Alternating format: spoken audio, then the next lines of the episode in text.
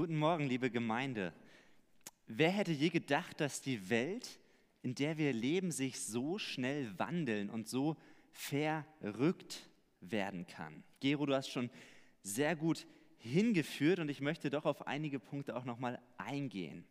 Wer hätte gedacht, dass sich viele Dinge so grundlegend verändern? Dass einiges von dem, was für uns eine absolute Normalität war, sich innerhalb eines einzigen Jahres zu Besonderheiten entwickelt oder sich gar wie Privilegien anfühlt.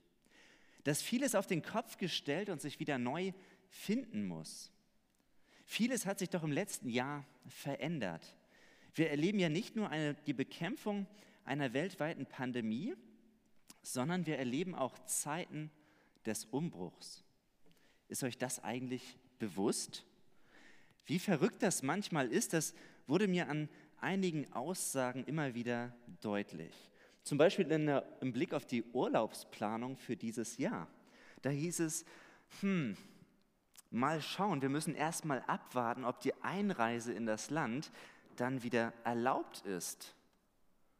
Naja, wir haben noch zwei Urlaube aus dem letzten Jahr, die wir erstmal noch nachholen wollen. Oh, wir haben kein Internet. Dann fällt heute wohl die Schule aus. Was? Ich darf hier nur mit FFP2-Maske herein? Wow, der Anbieter für Videokonferenzen Zoom ist mehr wert als die größten Airlines der Welt. Bei welcher Inzidenz seid ihr denn gerade? Oh, na gut, dann lass uns mal besser nur spazieren gehen. Wenn jemand vor einem Jahr so etwas gesagt hätte, hätte man doch gedacht, bei dem ist irgendwas nicht ganz richtig im Kopf. Da stimmt was nicht. Und so merken wir, die Welt, in der wir leben, sie verändert sich rasant. Wir befinden uns mittendrin in Zeiten des Umbruchs und niemand weiß, was noch alles kommt und wie diese neue Normalität irgendwann auch mal aussehen wird. Noch befinden wir uns ja mittendrin. Und der ganze Wandel, der betrifft ja auch unsere Kalender. Früher, da waren Terminkalender der Garant für Planbarkeit und für Stabilität. Mittlerweile ist es aber so ein bisschen wie eine Wettervorhersage. Man weiß nie genau, was kommt. Wir fragen uns, findet der Termin statt? Kann er überhaupt stattfinden oder wird er doch wieder verschoben oder fällt ganz aus? Und wenn er stattfindet, welche Schutzverordnung, welches Konzept braucht es dafür? Ist es dann auch überhaupt in der Gesellschaft wieder vertretbar? Was wird dann erlaubt sein? Und wie soll es dann stattfinden? Präsenz, online oder hybrid? Früher war der Kalender doch ein Garant für Stabilität, aber mittlerweile, da merken wir, dass alles im Wandel, es verändert sich. Auch Überraschungen waren doch früher vor einem Jahr im Alltag eher mal willkommen. Das meiste war geplant und wenn dann mal was Außerplanmäßiges kam, dann war das auch mal erfreulich, mal was Außergewöhnliches. Aber mittlerweile ist die Welt, in der wir leben, doch eine riesengroße Überraschungsbox geworden. Wir sehen uns nach Planbarkeit, nach Sicherheit und Stabilität. Und die Frage ist, wie leben wir in dieser Zeit? Wie lebst du in dieser Zeit? Was gibt dir Halt? Was gibt dir Mut? Und was gibt dir Zuversicht? Letzte Woche sind wir gestartet in eine neue Predigtreihe, in der wir uns Worte der Stärkung hoffnungsvolle Ankerpunkte in Zeiten der Krise und ich ergänze auch in Zeiten des Umbruchs anschauen wollen. Ich habe euch eingeladen, die beiden Verse aus Johannes 16, Vers 33 und aus 2. Timotheus 1, Vers 7 auswendig zu lernen und sie zu verinnerlichen, dass sie Wurzeln schlagen in euren Herzen. Und wenn ihr das nicht gemacht habt, dann wird gleich euer Bildschirm schwarz werden und dann dürft ihr erst nächste Woche wieder dabei sein. Und die, die hier vor Ort sind, die haben natürlich Glück. Nein, so ist es nicht. Es sind zwei wunderbare Verse, die Halt geben in dieser verrückten Zeit und ich möchte euch ermutigen, sie zu verinnerlichen, weil uns in dieser Zeit doch auch mal Angst und Bange werden kann. Und heute möchte ich euch einladen, einen weiteren Vers zu lernen. Einen Vers aus dem Galaterbrief. Ein Vers, der konkret dazu einlädt, aus dem Glauben heraus zu leben, aus dem Evangelium Jesu Christi heraus zu leben. Denn bei all dem, was außen um uns herum in dieser Welt geschieht, was sich alles verändert und was im Wandel ist, da tut es gut, wenn wir heute den Blick einerseits nach oben richten, das hat Gero ganz richtig gesagt, den Blick auf Gott richten, aber wir wollen heute auch den Blick nach innen richten. Ich bin nämlich der Überzeugung, dass nicht das Außen unser Leben bestimmen sollte, sondern das Innen. Nicht das Außen bestimmt mein Leben, sondern das Innen. Wer ich bin, das bestimmt mein Leben. Nicht das Äußere um mich herum, auch nicht wie ich aussehe, was andere über mich sagen, was andere über mich denken oder wie andere mich behandeln, sondern wer ich bin, das bestimmt mein Leben. So sollte es doch sein. Und man kann vielleicht sogar sagen, nicht das Außen erzeugt die Realität, in der du lebst, sondern dein Innen erzeugt die Realität, in der du lebst. Das Problem ist aber, dass wir es häufig genau umgekehrt machen, dass wir uns von außen diktieren und bestimmen lassen, wie wir leben sollen, wie wir uns fühlen sollen, welche Perspektive wir auf uns selber haben. Vielleicht denkst du jetzt, dass das doch vor allem bei Jugendlichen, bei Teenagern der Fall ist dass doch gerade in dieser wichtigen Entwicklungsphase der Identität das Denken der anderen eine große Rolle spielt. Und ja, da habt ihr recht, gerade im Jugendalter ist das Verhalten der anderen, die Anerkennung und die Reaktion der Mitmenschen sehr wichtig für die eigene Entwicklung. Sie hat dort einen besonders wichtigen Platz. Aber auch die Erwachsenen sind von diesem Phänomen nicht ausgenommen. Und in Zeiten wie dieser weiß man durch die Veränderung des Äußeren vielleicht gar nicht mehr sicher, wer man eigentlich ist. Nicht das Außen sollte jedoch über dein Leben bestimmen, sondern dein Innen. Was meine ich damit? Wenn wir dem heute nachgehen, dann möchte ich dich zu Beginn fragen, was denkst du eigentlich? Wer bist du? Und das nicht ganz allgemein, sondern wer bist du aus Sicht deines Glaubens? Was würdest du antworten? Wenn wir den Apostel Paulus fragen würden, dann würde er sagen, aus der Sicht des Glaubens, da bist du zuallererst ein Kind Gottes. Du bist ein Kind Gottes. Und im Galaterbrief in Kapitel 3, Vers 26, da sagt er, ihr seid alle Söhne und Töchter Gottes, weil ihr an Jesus Christus glaubt und mit ihm verbunden seid. Wenn wir das lesen, dann merken wir schnell, Paulus beschreibt hier einen Zustand. Er beschreibt etwas, was schon da ist. Er sagt, ihr seid Söhne und Töchter Gottes. Wir müssen es nicht noch irgendwie werden, sondern wir sind es schon. Wir leben nicht darauf zu oder entwickeln uns dahin. Wir streben nicht danach oder arbeiten daran, diesen Zustand irgendwie zu erlangen, sondern es ist etwas, was wir schon sind. Ihr seid Söhne und Töchter Gottes, weil ihr an Jesus Christus glaubt und mit ihm verbunden seid. Daran zu glauben und darauf sein Leben zu bauen, dass Jesus Christus in diese Welt hineingekommen ist, dass er für unsere Schuld und Sünde am Kreuz gestorben ist, dass er auferstanden ist von den Toten, aufgefahren in den Himmel, das macht dich zu einem Kind Gottes. Und wenn ich so darüber nachdenke und auch wenn ich mich mit anderen austausche, dann hört sich das in der Theorie ganz gut an. Und dann wissen das auch sehr, sehr viele Menschen. Vor allem natürlich die Christen. Und auch in unseren Gottesdiensten, da hören wir es immer wieder von dem Geschenk der Kindschaft. Und wir singen es sogar in manchen Liedern. Wir haben eben gehört, dass Gott der Vater ist.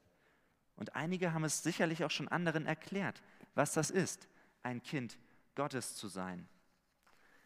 Aber damit es in unser Leben übergeht und es tatsächlich unser, unser Leben bestimmt, das ist herausfordernd, das ist nochmal etwas anderes.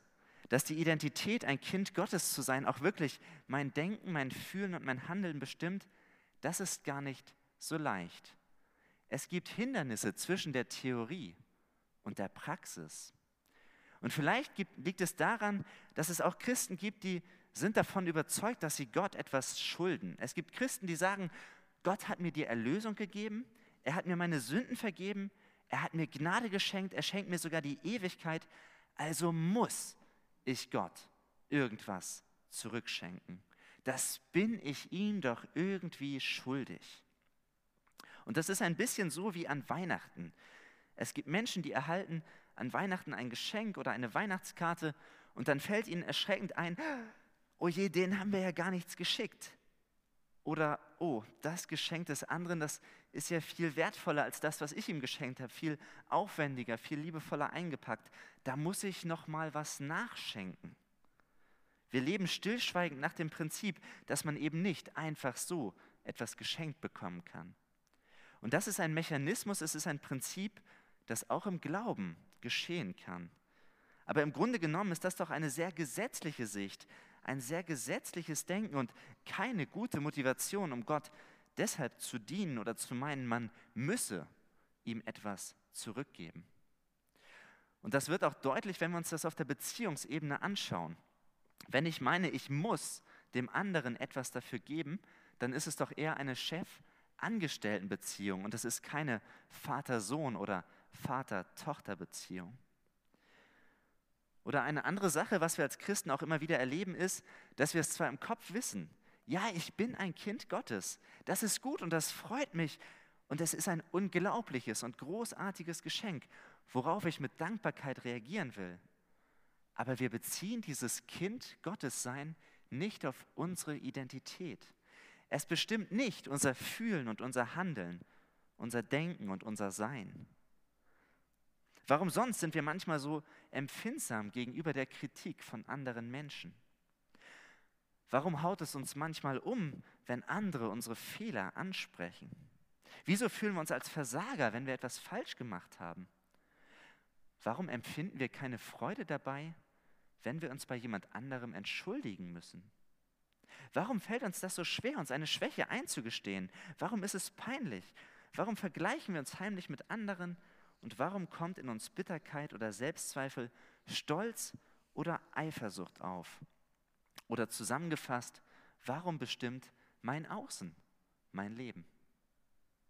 Vermutlich liegt es daran, dass die Identität als Kind Gottes mir und auch dir immer wieder schwerfällt, dass wir es nicht ganz in unserem Herzen verankert oder immer wieder verstanden haben. Wir sagen zwar, dass wir ein Kind Gottes sind, aber dass es so richtig unsere Identität und unser ganzes Leben bestimmt, ich glaube, das ist ein lebenslanger Lernprozess für jeden von uns. Wir brauchen da immer wieder eine Erneuerung in unserem Denken und auch in unserem Handeln. Und wir brauchen eine Erinnerung daran. Und vielleicht ist diese Predigt heute Morgen so eine Erinnerung für dich.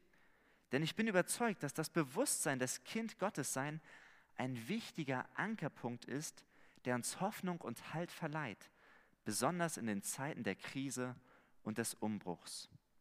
Und Paulus hilft uns weiter, indem er näher ausführt, was es bedeutet, ein Kind Gottes zu sein.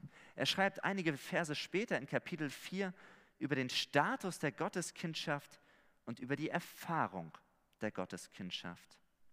Den Status und die Erfahrung der Gotteskindschaft. Und wenn das beides, wenn der Status und die Erfahrung zusammenkommen, dann verstehen wir doch besser, was es bedeutet, ein Kind Gottes zu sein. Dann fällt es uns leichter, was es be bedeutet, wirklich ein Kind Gottes zu sein. Durch das Zusammenkommen dieser beiden Bereiche von Status und Erfahrung wird unser Leben nicht mehr von außen bestimmt, sondern durch unser Inneres. Wenn Wissen und Emotionen, wenn Glauben und Gefühle zusammenkommen, dann machen wir die Erfahrung des Glaubens. Und dann haben wir ein tieferes Verständnis davon, was es bedeutet, dass Gott unser Vater ist und wir seine Kinder. Vielleicht überrascht dich diese Aussage. Sie passt vielleicht nicht ganz zu deinem Verständnis vom Christsein, dass auch Emotionen, Gefühle und Erfahrungen ihren gewissen Platz im Glauben haben. Und ganz zum Schluss möchte ich da auch nochmal auf das Verhältnis der beiden Dinge eingehen. Aber zunächst möchte ich dich einladen, einen kurzen Textabschnitt aus Galater 4 anzuschauen, in dem Paulus diesen Punkt deutlich macht, indem er nämlich von zwei Sendungen spricht. In Galater 4, da lesen wir in den Versen 4 und 5, doch als die Zeit dafür gekommen war, da sandte Gott seinen Sohn. Er wurde als Mensch von einer Frau geboren und war dem Gesetz unterstellt. Was wir hier in Vers 4 lesen, das erinnert an die Weihnachtsgeschichte. Jesus Christus kommt als Mensch in diese Welt. Aber warum kommt er in diese Welt? Irgendwie will das Headset nicht so. Und dann lesen wir weiter in Vers 5 und da gibt Paulus die Antwort darauf, auf diese Weise wollte Gott die freikaufen, die dem Gesetz unterstanden. Wir sollten in alle Rechte von Söhnen und Töchtern Gottes eingesetzt werden. Wir sollten in alle Rechte von Söhnen und Töchtern Gottes eingesetzt werden. Wörtlich ist hier von Adoption die Rede. Gott kauft uns frei. Er versetzt uns in das Recht, Sohn und Tochter Gottes zu sein. Und damit sagt Gott, es reicht mir nicht, dich nur frei zu kaufen. Es reicht, mich, reicht mir nicht, dich nur zu erlösen und dir zu vergeben. Gott sagt, ich will viel mehr als das. Ich will nämlich eine Beziehung haben zu dir. Sei meine Tochter, sei mein Sohn. Das ist die Einladung Gottes und die Botschaft des Evangeliums an uns Menschen. Und dabei unterschied sich die damalige Adoption deutlich von der heutigen Praxis der Adoption. Heute werden ja vor allem kleinere Kinder adoptiert.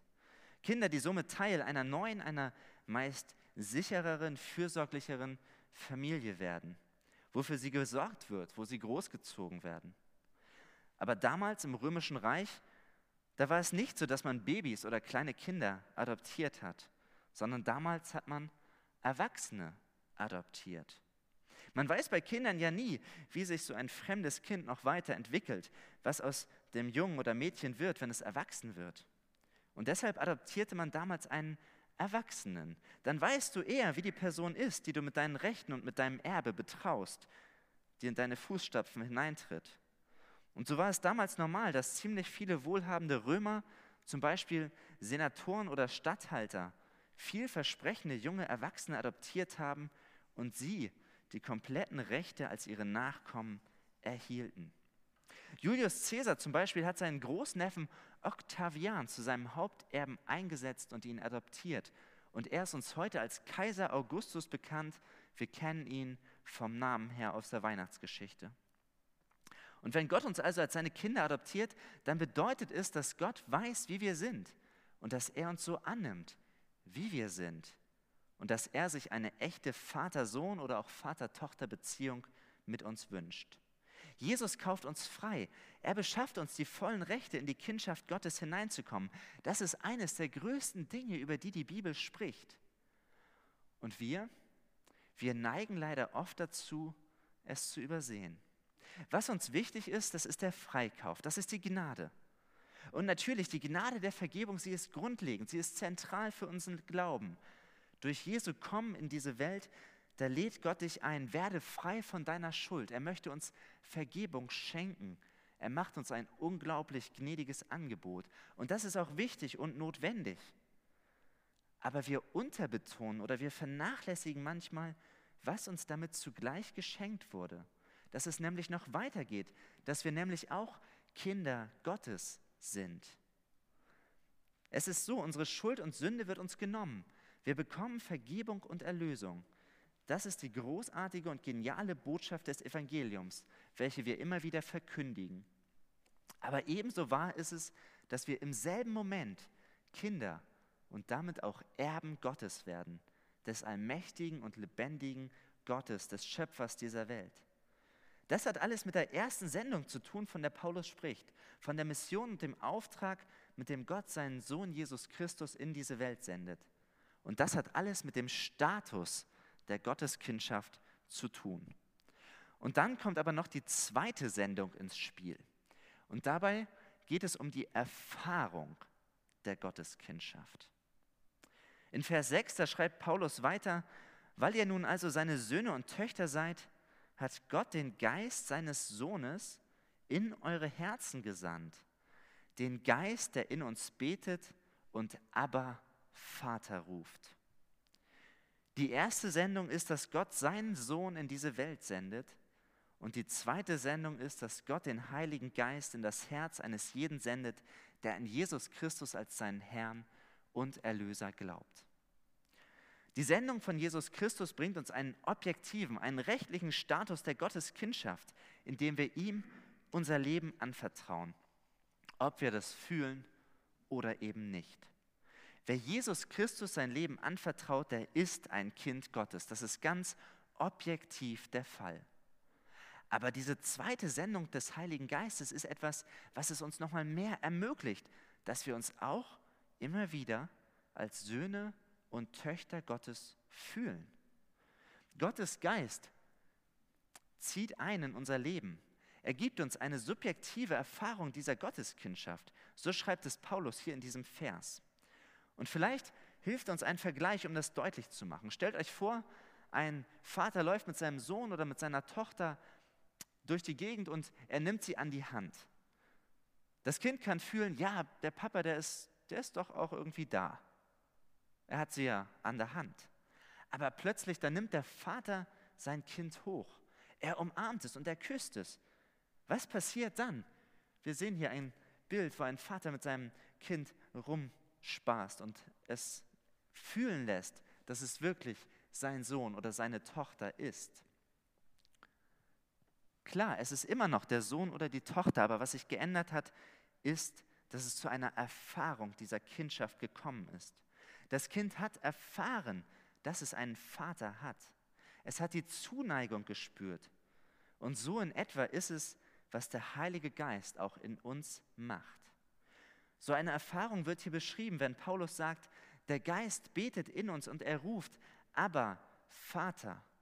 Der Geist Gottes ruft in uns. Wörtlich schreit er sogar. Es ist richtig laut vernehmbar. Ein emotional spürbares Gefühl, das auch mit Leidenschaft zu tun hat. Das drückt dieses Wort des Rufens aus. Und dieser Schrei, dieses Rufen des Heiligen Geistes, das ist ein so schwer zu erfassender Aspekt. Und ich wünschte mir, Paulus würde an dieser Stelle noch mehr sagen. Aber wir haben nur diese Aussage hier an dieser Stelle. Und was da zu erkennen ist, das ist das Folgende. Zum einen ist das Rufen etwas, was wir in unserem Inneren erleben. Es ist nichts, was wir von uns aus tun oder worauf wir hinarbeiten müssten. Nichts, was wir von uns her irgendwie erzwingen könnten, sondern es ist etwas, was in uns geschieht und was der Geist Gottes in uns auslöst. Und was es auslöst, das zeigt sich vor allem in dem Wort, das er ruft. Aber das aramäische Wort für Papa, Papi. Eine Anrede, die tiefes Vertrauen ausdrückt und eine innige Verbundenheit. Bei Kindern ist es doch immer wieder beeindruckend, wie sehr sie im Normalfall ihren Eltern vertrauen, wie sehr Kinder sich auf ihre Eltern verlassen. Sie springen einfach drauf los, sie vertrauen darauf, dass Papa oder Mama sie auffängt. Sie lassen sich in die Luft werfen, weil sie wissen, Papa wird mich schon auffangen. Kinder machen sich viel weniger oder auch viel kleinere Sorgen. Sie gehen oft unbeschwerter durchs Leben, weil sie eben darauf vertrauen, dass Mama und Papa für sie sorgen und sie mit allem versorgen, was sie brauchen. Für Kinder ist auch ganz klar, wenn ich rufe, dann hören Mama oder Papa mich und dann kommen sie ganz schnell. Und es gibt ja auch ein ganz unterschiedliches Rufen. Wenn ich mittags nach Hause komme, dann rufen meine beiden Mädchen schon Papa und sie kommen mir entgegengerannt. Oder sie rufen, Papa, guck mal. Sie wollen, dass ich schnell komme, dass ich mir anschaue, was sie gemacht haben. Es gibt nichts Wichtigeres für sie, als mich wiederzusehen. Und dabei war ich meist nicht lange weg. Oder ich höre einen Ruf, Papa, Papa, schnell. Dann brauchen sie Hilfe. Sie stecken irgendwo fest. Sie sind vielleicht mitten in der Nacht aufgewacht. Sie können nicht alleine weiterschlafen. Sie haben Angst. Wenn Kinder sich an ihre Eltern wenden, dann, dann tun sie das doch meist mit einem sehr großen Vertrauen. Papa, das ist die innigste, das ist die vertrauensvollste Anrede, die ein Kind seinem Vater geben kann. Und darin wird die tiefste Zuneigung und Liebe ausgedrückt. All das macht dieser Ruf aber deutlich. Und wenn wir das übertragen, dann bedeutet es, wenn der Geist Gottes in uns schreit, aber Vater, dann wissen wir und dann bekommen wir ein Vertrauen, dass Gott uns hören wird dass er reagieren wird. Wir bekommen eine Gewissheit, dass er uns sieht und dass wir einen Zugang haben zu ihm, dem allmächtigen und souveränen Gott. Dass er unser Papa ist, dass er uns begegnen will. Der Ruf des Geistes in uns ist ein Bekenntnis der völligen Abhängigkeit, der tiefen Liebe und des rückhaltlosen Vertrauens in Gott als unseren Vater. Und so kommen wir in diese Erfahrung des Heiligen Geistes und auch in die Erfahrung der Gotteskindschaft hinein. Und konkret wird diese Erfahrung dann auch dadurch gestärkt, dass wir eben das Eingreifen des Vaters auch erleben. Nicht immer, nicht andauernd, aber punktuell. In einzelnen Erfahrungen, Situationen und Begegnungen unseres Lebens. Das schenkt mir etwas Kraft und neuen Mut. Da werden mir plötzlich die richtigen und treffenden Worte in den Mund gelegt oder es verlängert sich meine Geduld, Ich bekomme ein längeres Durchhaltevermögen. Zuversicht flutet mein Herz und ich bin mir absolut sicher, dass ich ein Kind Gottes bin. Mir wird die Gewissheit geschenkt, dass ich nicht alleine bin, dass Gott bei mir ist. Ich bekomme Ruhe und Frieden in mein Herz. Und wenn der Geist in uns betet und wenn er aber Vater ruft, dann hat es auch immer etwas mit Gebet zu tun. Der Geist führt uns ins Gebet. Er führt uns in die Gemeinschaft mit Gott, dem Vater und seinem Sohn Jesus Christus. Das Wirken des Heiligen Geistes ist es, uns immer wieder ins Gebet zu führen, in die Beziehung zu Gott, dem Vater, dass wir uns ihm anvertrauen, dass wir uns mit ihm verbunden wissen, dass wir wissen, wir dürfen mit allem zu ihm kommen. So beschreibt es Paulus. Paulus schreibt also von zwei Sendungen und es kommen Status und Erfahrung der Gotteskindschaft zusammen. Wenn es also um die Erfahrung der Gotteskindschaft geht, dann ist mir nochmal ganz wichtig zu betonen, ohne Jesus Christus kommen wir niemals in die Erfahrung des Heiligen Geistes hinein. Ohne Jesus kommen wir nie in die Erfahrung der Gotteskindschaft hinein. Und weil uns unsere Gefühle manchmal täuschen können, weil sie so unberechenbar sind und unsere Gefühle auch mal verrückt spielen, dürfen wir auch unsere Erlösung niemals von unseren Gefühlen abhängig machen. Nicht von dem, was wir meinen, in unserem Inneren zu fühlen, sondern allein von Jesus Christus ist unsere Erlösung abhängig. In der Schrift wird es deutlich gesagt, du bist ein Kind Gottes, weil Jesus die dafür notwendigen Rechte erworben hat. Ob du es fühlst oder nicht. Es gilt, wenn du ihm dein Leben anvertraut hast. Das ist ein objektiver Status, der dir verliehen wird und den dir niemand nehmen kann.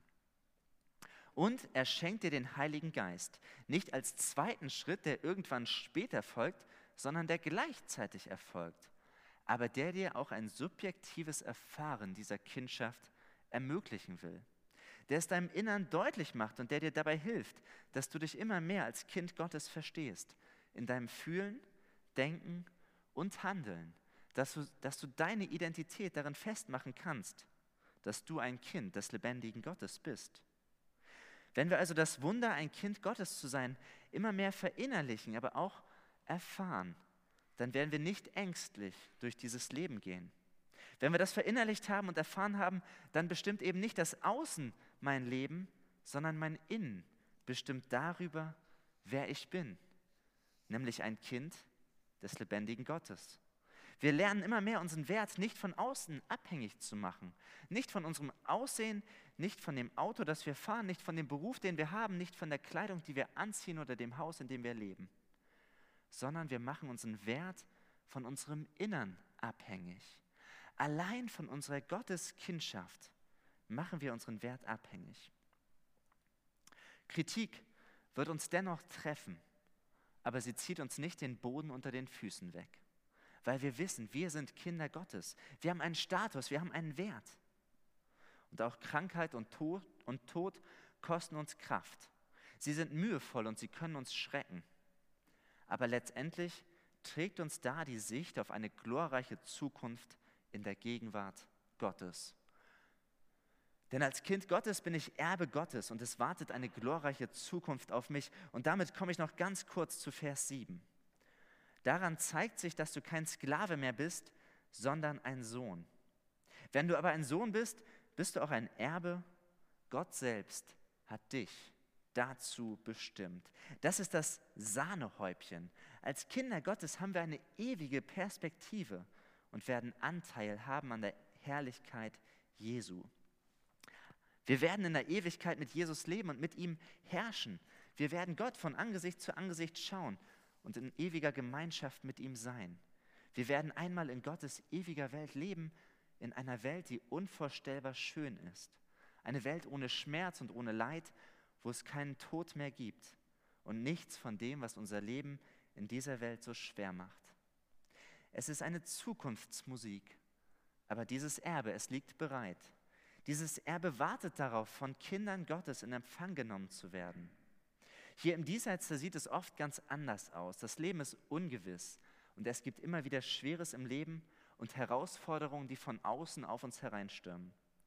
Und dann ist es wichtig, den Papa im Himmel zu kennen und darauf vertrauen zu können, dass er uns sieht und dass er uns nahe ist, dass er uns an die Hand nimmt, dass er mit uns geht, dass er uns trösten und stärken wird, weil wir seine Kinder sind.